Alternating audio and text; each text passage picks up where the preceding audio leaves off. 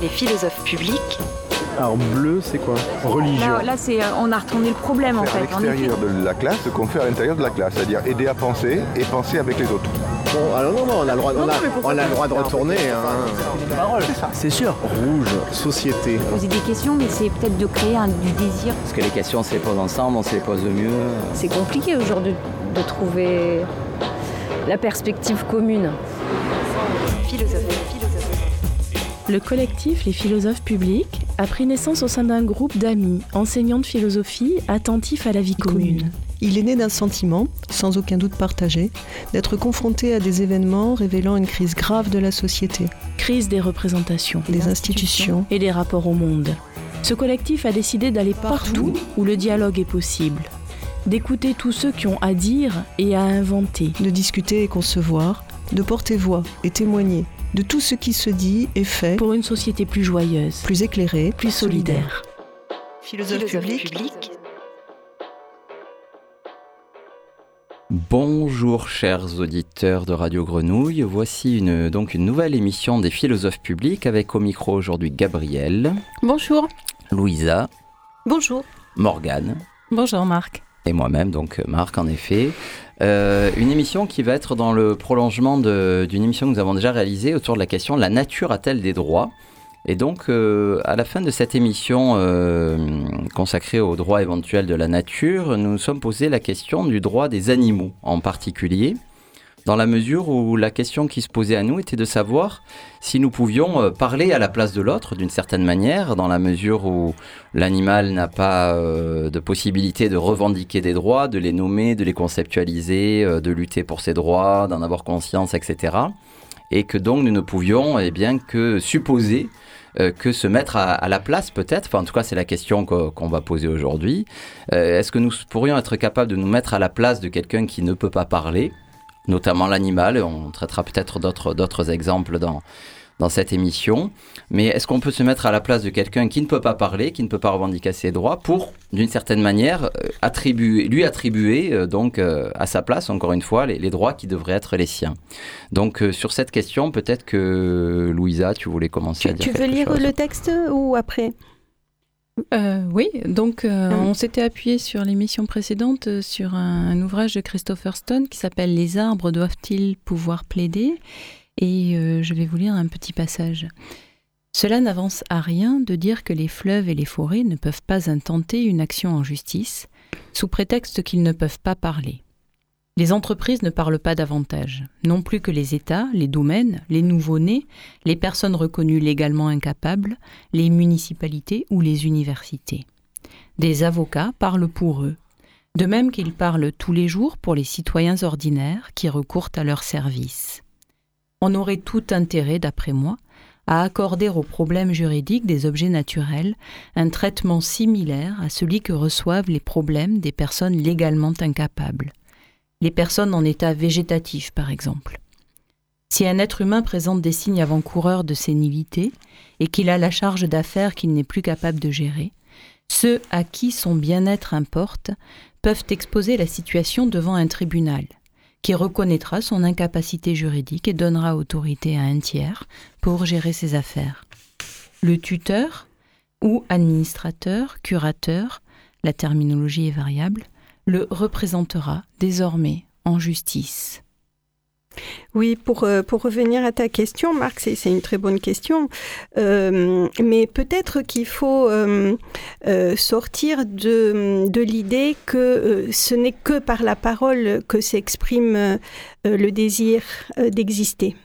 Euh, C'est-à-dire qu'il y a peut-être justement dans cette idée du... Par rapport à ta question, hein, je, me- dis, dans cette idée du droit euh, de la nature euh, et, du droit des animaux, sur lequel peut-être on reviendra rapidement, le fait que ce sont des êtres vivants, ce sont pas des objets, et qu'un être vivant, il exprime même en dehors de la parole quelque chose qui est de l'ordre du désir d'exister d'une certaine manière.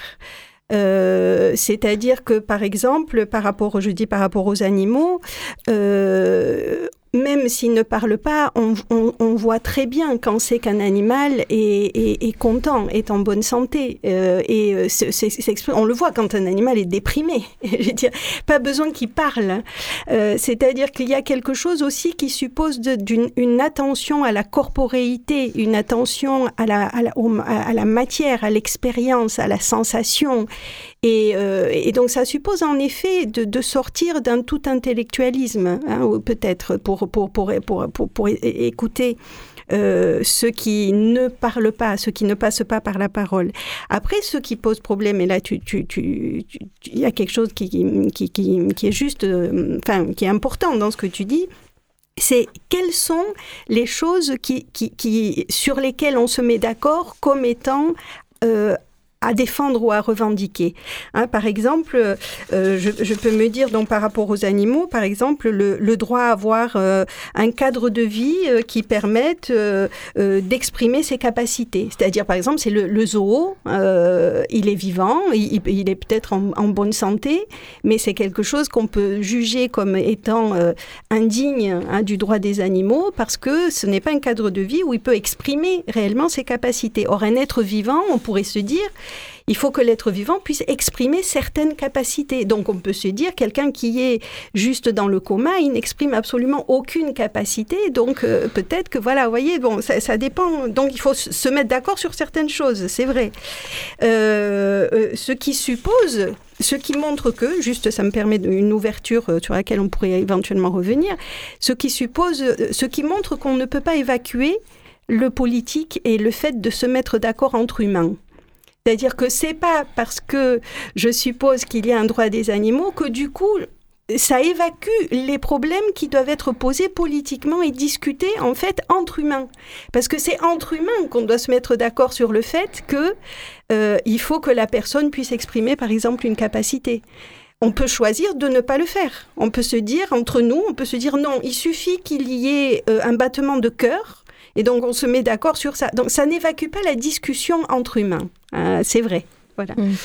Oui, mais on peut aussi, euh, donc, d'un point de vue juridique, la, question qui se pose, c'est qu'il n'y a, que deux catégories, les personnes et les choses. Euh, personnes, y compris personnalité juridique. Donc, euh, beaucoup d'associations revendiquent la personnalité juridique pour les animaux, mais elle est, enfin, juridiquement une chose, mais et relève de la catégorie des biens. Hein. je veux dire, et même si à ce titre, il y a des dispositions plus, quand même, qui, qui la distinguent d'une simple chose. Pour l'histoire de, dans l'histoire de la philosophie, on a bien, on a bien vu que, euh, bon, euh, au-delà de, des questions juridiques, hein, euh, l'animal n'est pas une chose. Donc, Hume, c'est chez les Anglais que, que commence mhm. un peu à s'intéresser de plus près au, au, statut des animaux. Donc, chez Hume, donc nous, nous devons de la compassion aux animaux et de la justice aux hommes. Hein. Il n'est pas question hmm. là de justice pour les, pour les animaux. Et ensuite, euh, c'est Bentham qui, qui euh, de nouveau euh, remue un peu toutes ces problématiques hein, en disant que, que l'animal, hein, à la différence d'une chose, est un être sensible et des lois suivront, même en France, pour que, que soit évité des, des mauvais traitements aux animaux. Mais euh, on doit distinguer aussi, euh, donc c'est vraiment une question de, propriété aussi, parce qu'on doit distinguer les animaux de compagnie, mm. euh, les animaux domestiques hein, qui ont un, propriétaire, et, et les animaux d'élevage hein, qui ont aussi un propriétaire, et les, animaux sauvages, donc qui, pour lesquels peut-être le représentant ou la tutelle est plus, est plus difficile à, à établir.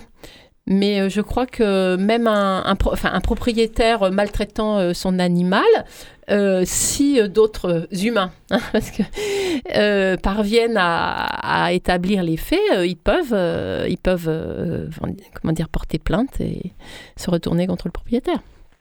Mais justement, cette distinction que, que, tu fais entre animaux sauvages, animaux d'élevage, animaux de compagnie me fait penser à un chapitre d'un livre de Francis Wolff, Trois utopies contemporaines, dans les dans lequel euh, Wolf justement réfléchit sur ce qu'il appelle l'animalisme, hein, c'est-à-dire euh, certains courants aujourd'hui de la philosophie euh, de la philosophie des animaux, qui consisterait justement à considérer, que, puisque tu disais tout à l'heure, Louisa, qu'il faut, être, il faut observer l'animal et lui reconnaître la capacité à être lui-même, en quelque sorte, à déployer mm. ses, ses, capacités. Mais le seul animal, finalement, qui peut déployer toutes ses capacités, c'est l'animal sauvage puisque l'animal de, compagnie ou l'animal d'élevage a fortiori, mais parlons juste des animaux de, compagnie. Euh, et là, j'adresse une spéciale dédicace à mon chat Agine rapidement. Euh, les animaux de compagnie, eh bien, euh, ils sont contraints, hein, puisque c'est nous qui décidons. Alors, ils sont notre propriété, on décide de faire des interventions sur eux. Parfois, on les, on les fait opérer pour qu'ils deviennent inféconds, on les enferme, hein, on les laisse pas s'échapper, on leur met des laisses. Et les beaucoup d'animalistes considèrent qu'avoir un animal de compagnie, justement, c'est une atteinte insupportable aux droits des animaux. Qu'en pensez-vous alors, vous qui avez un petit peu plus travaillé cette question? Alors là, ça me fait penser à deux choses, ce que tu dis. C'est que c'est de l'importance de distinguer l'idée, euh, comment dire, du droit qui peut être pensé comme un droit naturel, universel, euh, comme chez l'humain. C'est-à-dire, nous, quand on parle des droits humains, euh, on suppose qu'il y a quelque chose d'universel dans, tout humain, qu'il soit de n'importe quelle nationalité et race. voilà, il, il est porteur de droits universellement. Cette universalité, ne peut pas marcher pour le pour pour l'animal. Parce que les animaux il n'y a pas d'universalité animale euh, dans le sens où euh, le droit du loup c'est de manger la brebis.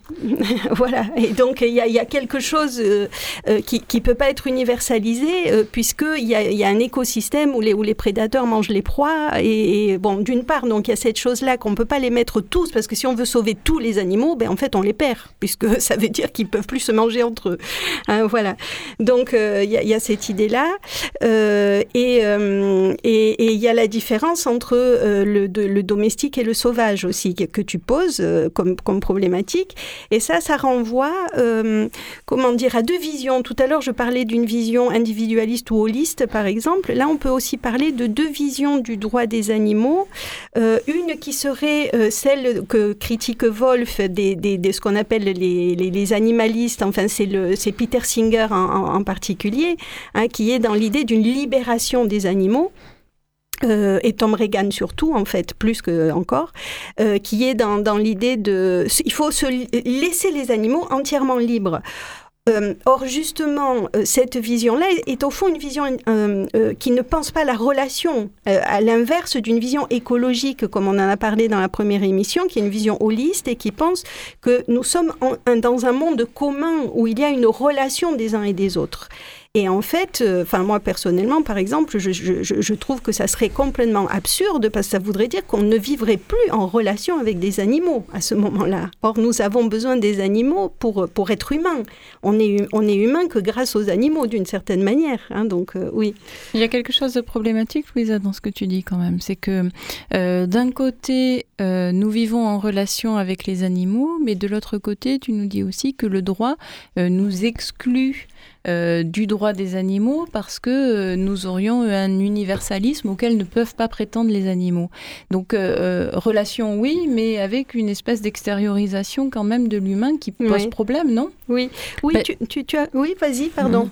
C'est peut-être là qu'on peut introduire la, la, tellement connue enfin, distinction opposition droit-devoir. Mm. C'est-à-dire que si nous avons des devoirs et une responsabilité de protection envers les animaux et nos animaux de compagnie, etc., eux, eux, eux ne sont pas des agents moraux. Hmm. Euh, euh, voilà, il ne s'agit pas là de droit moral, ce ne sont pas des agents moraux, ils n'ont pas de devoir. Il n'y a pas de euh, réciprocité. Voilà. Il n'y a, pas de parfaite réciprocité. Hmm. Hmm. Et je crois que peut-être on pourrait introduire encore une autre différenciation qui est l'idée de la distinction entre les droits liberté et les droits créances.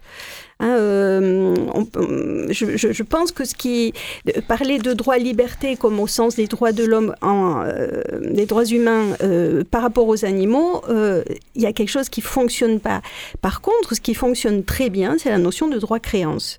C'est-à-dire que les animaux, euh, c'est pas qu'ils ont des droits naturellement parce qu'ils seraient des sujets de droit euh, comme euh, a été formée notre conception des droits humains, qui, est aussi historiquement située, voilà. Qui, mais mais ils ont des droits créants, c'est-à-dire qu'ils ont le droit à certaines choses, le droit à avoir un certain cadre de vie, avoir euh, euh, des conditions de vie qui ne sont pas des conditions comme ceux de l'élevage industriel, par exemple. Hein, ce qui implique pas nécessairement, après c'est un, gros problème, hein, est-ce que ça veut dire du coup ne plus du tout manger des animaux, etc. Ça, ça serait une émission en soi.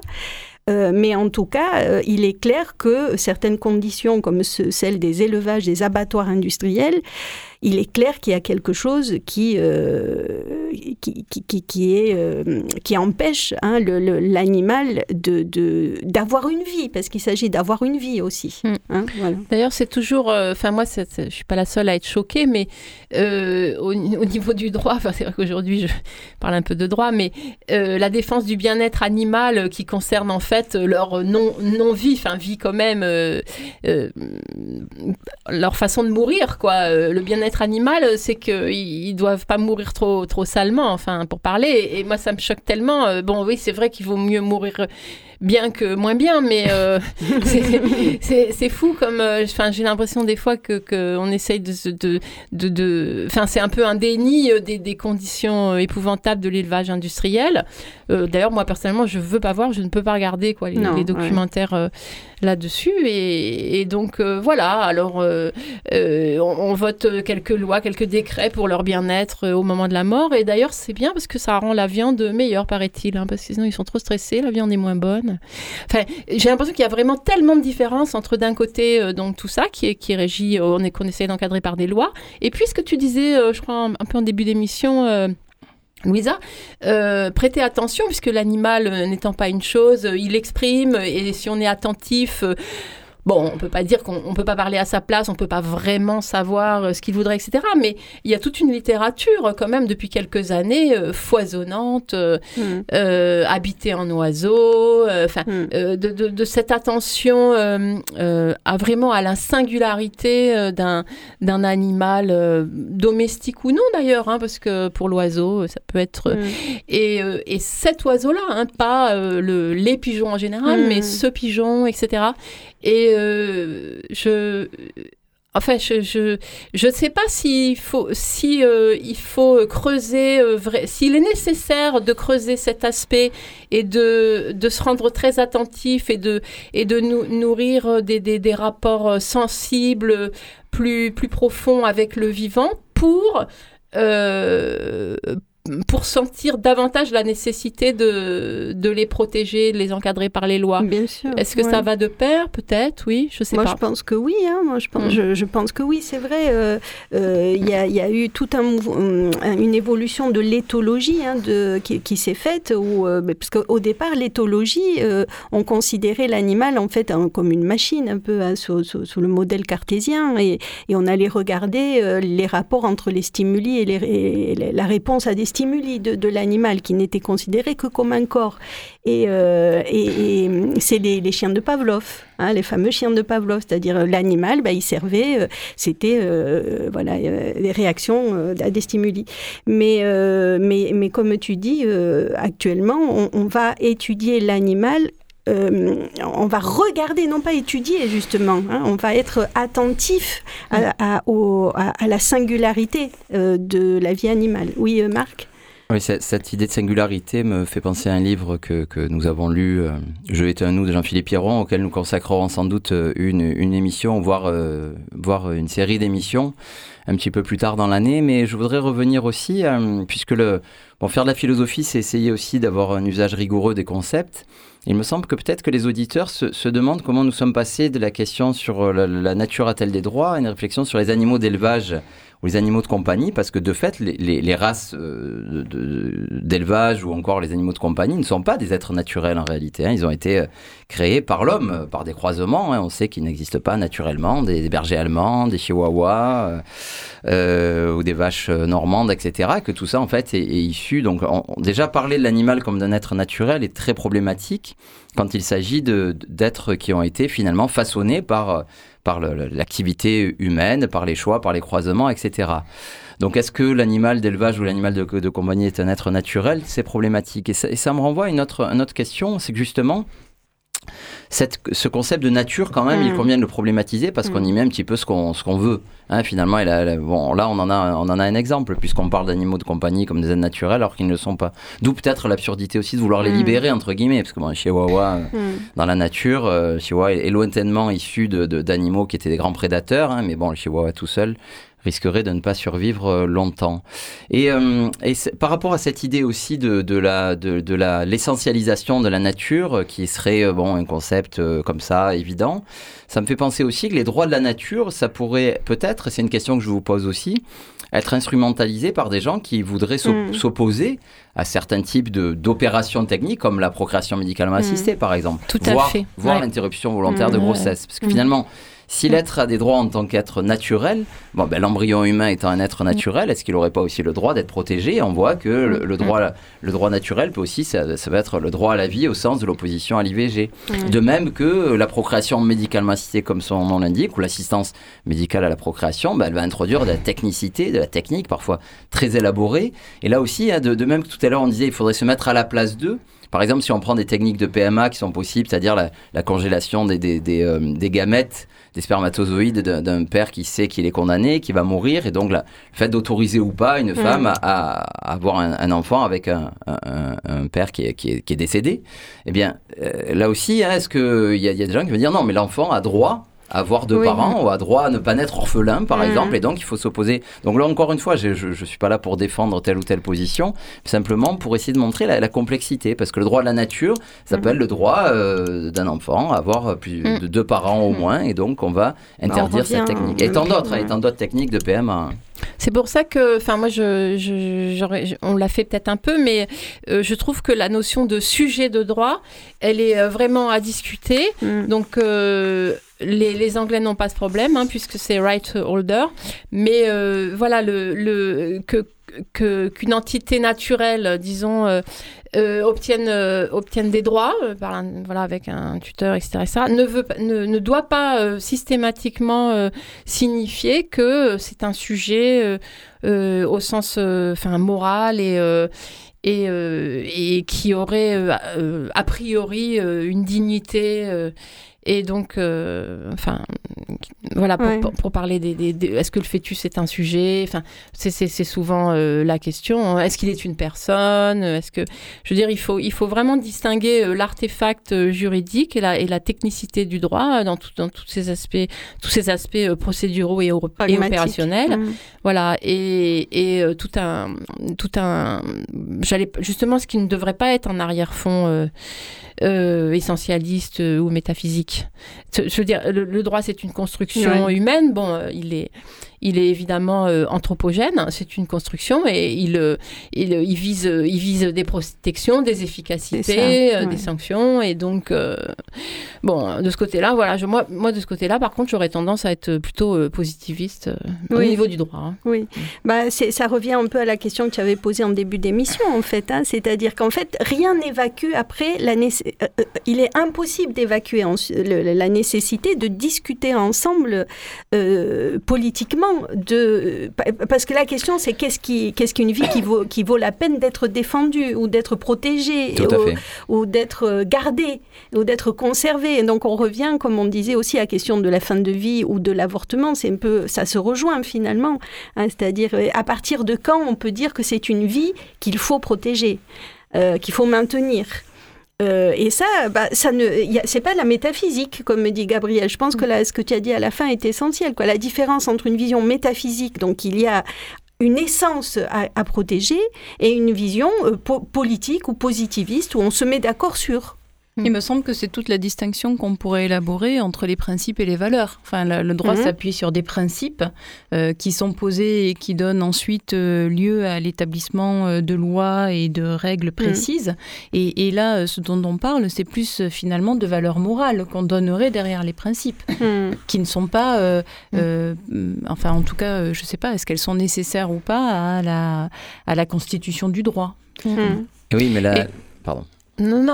Et quant à la notion de nature, hein, euh, gros, gros problème, gros concept, hein, euh, euh, gros problème que tu soulevais, c'est vrai que on la met dans, entre, des, entre guillemets, est-ce qu'elle existe vraiment? Parce que même nos paysages, tout est façonné, voilà, même en Amazonie, enfin partout, tout est, même si, même si ça ne se voit pas, la main de l'homme, même discrète, est là, etc., etc. Donc, bon, certains ont, fini par dire, bah, n'utilisons plus le terme de nature et puis après euh, on y est revenu.